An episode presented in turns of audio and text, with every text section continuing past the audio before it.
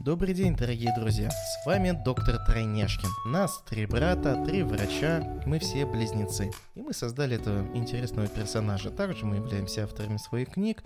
Вы можете попросить у нас написать в директ, либо отдельным сообщением, и мы вам скинем бесплатную версию. Либо вы можете купить полную версию каждой из наших книжек. Плюс мы еще пишем дополнительные книги. Это все для вас, чтобы вы могли изучать спокойно на русском языке, а не на медицинском. Итак, в этом выпуске я хочу поговорить о патологических реакциях, которые возникают после вакцинации. Их несколько, но с каждым должна быть отдельная тактика. Начнем по порядку. Неважно сейчас, какая вакцина, ну, я дам пример, в основном с какой вакцины бывает, но это лишь самое частое. Оно может и при других вакцинах возникать. Значит, первое – это подъем температуры тела у ребенка. Если после вакцинации температура тела поднимается в день вакцины, либо на следующий день вакцинации, это значит точно оно и есть. Очень редко бывает, когда температура поднимается через неделю. По-моему, это может быть уже другая инфекция, может быть вы заболели в очереди сидя обычным риновирусом, и он дал это подъем температуры. А сейчас у нас есть еще и ковид, этот проклятый, будь он не ладен. И ребенок мог заболеть тем же ковидом, например. Еще особенно, который он уже изменен, против которых нет еще ПЦРов, нет экспресс-тестов. Соответственно, они покажут отрицательные, хотя на самом деле вы болеете ковидом. Так вот, подъем температуры тела. Мои рекомендации. Конечно же, сбивать температуру тела, особенно когда она поднимается выше 38,5. Если ребенок при 38 градусов уже вялый, тогда при 38. Рассчитывайте дозировку из следующих пропорций. Парацетамол 15 мг на килограмм массы тела и так 3 раза в день. Например, ребенок весит 10 кг, нужно, значит, 150 мг всего парацетамола, и так можно 3 раза в день ребенку давать. Вы можете выбрать свечи ректальные, можете использовать суспензии э, различные, например, эфиралган, он, это 5 мл, если есть свечи цификон, там есть 120, по-моему, миллиграмм, а нет, 100 миллиграмм есть примерно, можете их использовать, но чаще. А самое главное не сделать передозировку суточную, ибо парафен рассчитывается из расчета 10 мг умножаем на килограмм и так 3 раза в день. То есть в случае 10-килограммового ребенка это нужно 100 мг использовать и так 3 раза в день. На ваш выбор. Есть суспензии, вы все многие знаете, есть нурофен, хотя на самом деле это ибупрофен в составе. Так вот, дальше. Когда сбиваете температуру, обратите внимание, это вот личная моя просьба всем вам. Врачи вам скажут отдельное спасибо за это. Значит, засекайте время, на сколько часов вам хватил эффект действия препарата сбили температуру, через сколько часов температура поднимется опять. В норме, конечно же, должно хватать на 6-8 часов. Если на это время не хватает, тут можно прогнозировать следующее. Если бактериальная инфекция, как раз таки вот может давать тот эффект, что препарат практически не действует, потому что бактерии вырабатывают эндотоксины, экзотоксины, это все суммируется,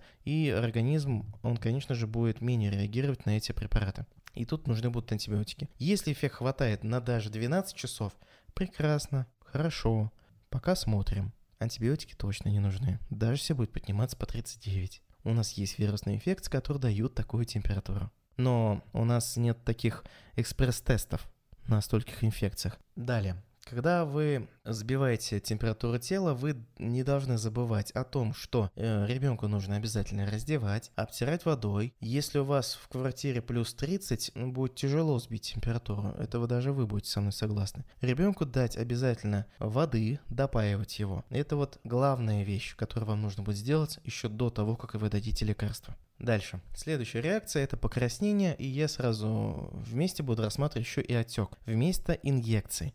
Бывает такое, такое характерно, например, для АКДС, либо Превинара. Такое, ну вот для них это самое характерное, конечно же. Но они возникают очень редко сейчас, потому что любой педиатр делает подготовку перед вакцинацией против этих инфекций с помощью этих вакцин.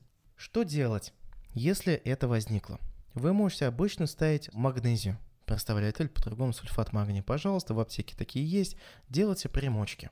То есть, например, взяли ватный диск, промочили в этом растворе магнезии, приложили вместо инъекции, где есть покраснение и отек. Сверху можно обмотать марлей и разумеется, обклеить пищевой пленкой, чтобы это парниковый эффект воздействовал меньше. И так держать 30 минут. Так делать можно несколько раз в день, 2-3 раза в день, и будет более-менее хороший эффект. Когда через 3 дня вы будете делать это так 3 раза в день, в принципе, наступает хороший эффект. Отек спадает, покраснение тоже. Имеет смысл показать врачу то, что у вас произошло. От этого можно решать и прогнозировать, нужно делать ли эту вакцину дальше или же нет. Родители, если вы увидели вместо инъекции у ребенка покраснение, а также вместо укола какое-то беленькое, либо бело-желтое с модным содержимым пятнышко, папулку, то это может быть абсцессом. Что нужно делать в этом случае? Первое.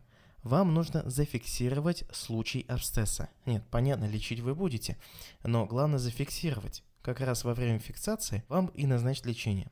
Что значит зафиксировать? Это просто сходить на консультацию к хирургу. Вы можете прийти в неотложную помощь, вам там сделают протокол осмотра и поставить диагноз, абсцесс и так далее, там определенная формулировка, и назначить лечение. Либо сходить в поликлинику. Но в поликлинику происходит обычно по записи, это неудобно. Лучше идти по неотложке. После того, когда будет у вас зафиксировано сие, скажем так, злодейство, э, это, значит, будет вам говорить о том, что вакциной, которая вызвала абсцесс, по идее, нельзя будет вакцинировать ребенка. Если, например, сделали это АКДС, на моей практике помню, это было как раз-таки АКДС вакцина, там после можно было делать только пентаксим, в принципе. Ну, пентаксим, потому что он был. Инфанрекса и инфанрекса у нас не было. Соответственно, и вакцины, они тоже подходят обязательно зафиксируйте случай абсцесса. Я, конечно, понимаю, что сейчас его очень-очень-очень-очень-очень мало, единица, не то, если наберется, но все равно фиксируйте. Не надо проходить мимо, не надо это просто сфотографировать, нет, нужен официальный протокол. Еще раз напоминаю, если врач вам что-то говорит, но в протоколе это не пишет, значит он вам ничего не говорил. Если вы не обратились за медицинской помощью, где не был открыт протокол, значит у вас ничего не случилось. А для медиков, для нас, ну, давайте так, для отчета вышестоящим, для статистов это важно. Поэтому учитывайте. Это дело. Итак, после вакцин, после вакцинаций, еще одна из патологических реакций бывает, которую обязательно нужно зафиксировать, это покраснение по всему телу.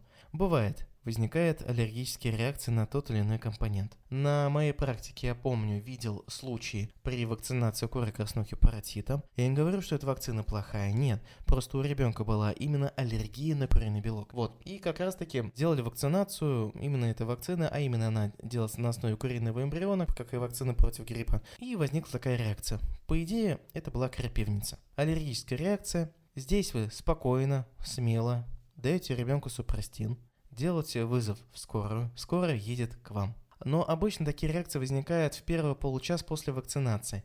Здесь я рекомендую просто вам побыть еще в учреждении, когда вас вакцинировали, примерно 30 минут. В течение 30 минут, если возникает аллергическая реакция, то ее можно спокойно, скажем так, купировать преднизолоном, который есть в любом процедурном кабинете в шкафчике. Вот, это, пожалуйста, учитывайте. Это самое простое. Но если каким-то образом у вас появилась крапивница, когда вы уже на дому, несмотря на то, что вы полчаса были в поликлинике, ждали как после вакцинации, когда время пройдет, а потом идете домой и потом появляется. Используем супрастин. Если маленький ребенок, можно использовать фенистил, но вам в первую очередь либо в поликлинику нужно идти, там наверняка есть э, дежурные врачи, и у них есть эти препараты которые помогут. Если вам поликлиника недалеко, лучше сделать так. Если далеко, хотя бы вызывайте скорую помощь, берете, дробите супрастин. Почему именно супрастин? А только потому, что у него эффект наступает очень быстро и хватает, правда, на 4 часа, но он наступает быстро. И хотя бы дробите хотя бы одну четвертую, либо половинку целой таблетки супрастина используем и даем ребенку. Да, мой язык маленько занемеет, но лучше уж так, чем если у ребенка будет анафилактический шок хотя бы. Но там анафилактический шок вы уже профилактировали, находясь в поликлинике после вакцинации в течение 30 минут. Вот, в принципе, все реакции, их не так много, они возникают очень-очень-очень редко при определенных условиях, и которые я уже вам их назвал. Поэтому учитываем, дорогие друзья. В следующем подкасте, дорогие друзья, я поговорю о плаче у детей. Мы с вами постараемся разобрать эту тему, ведь дети до года в основном могут с нами разговаривать посредством плача. Ну и, конечно, взглядами подмигивать могут. Но нужно научиться различать это Сейчас, конечно, вам это тоже необходимо, вы наверняка поймете, но я вам расскажу основную логику, которая вам поможет определиться, что случилось у вашего ребенка. Итак, дорогие друзья, с вами был доктор Трейняшкин.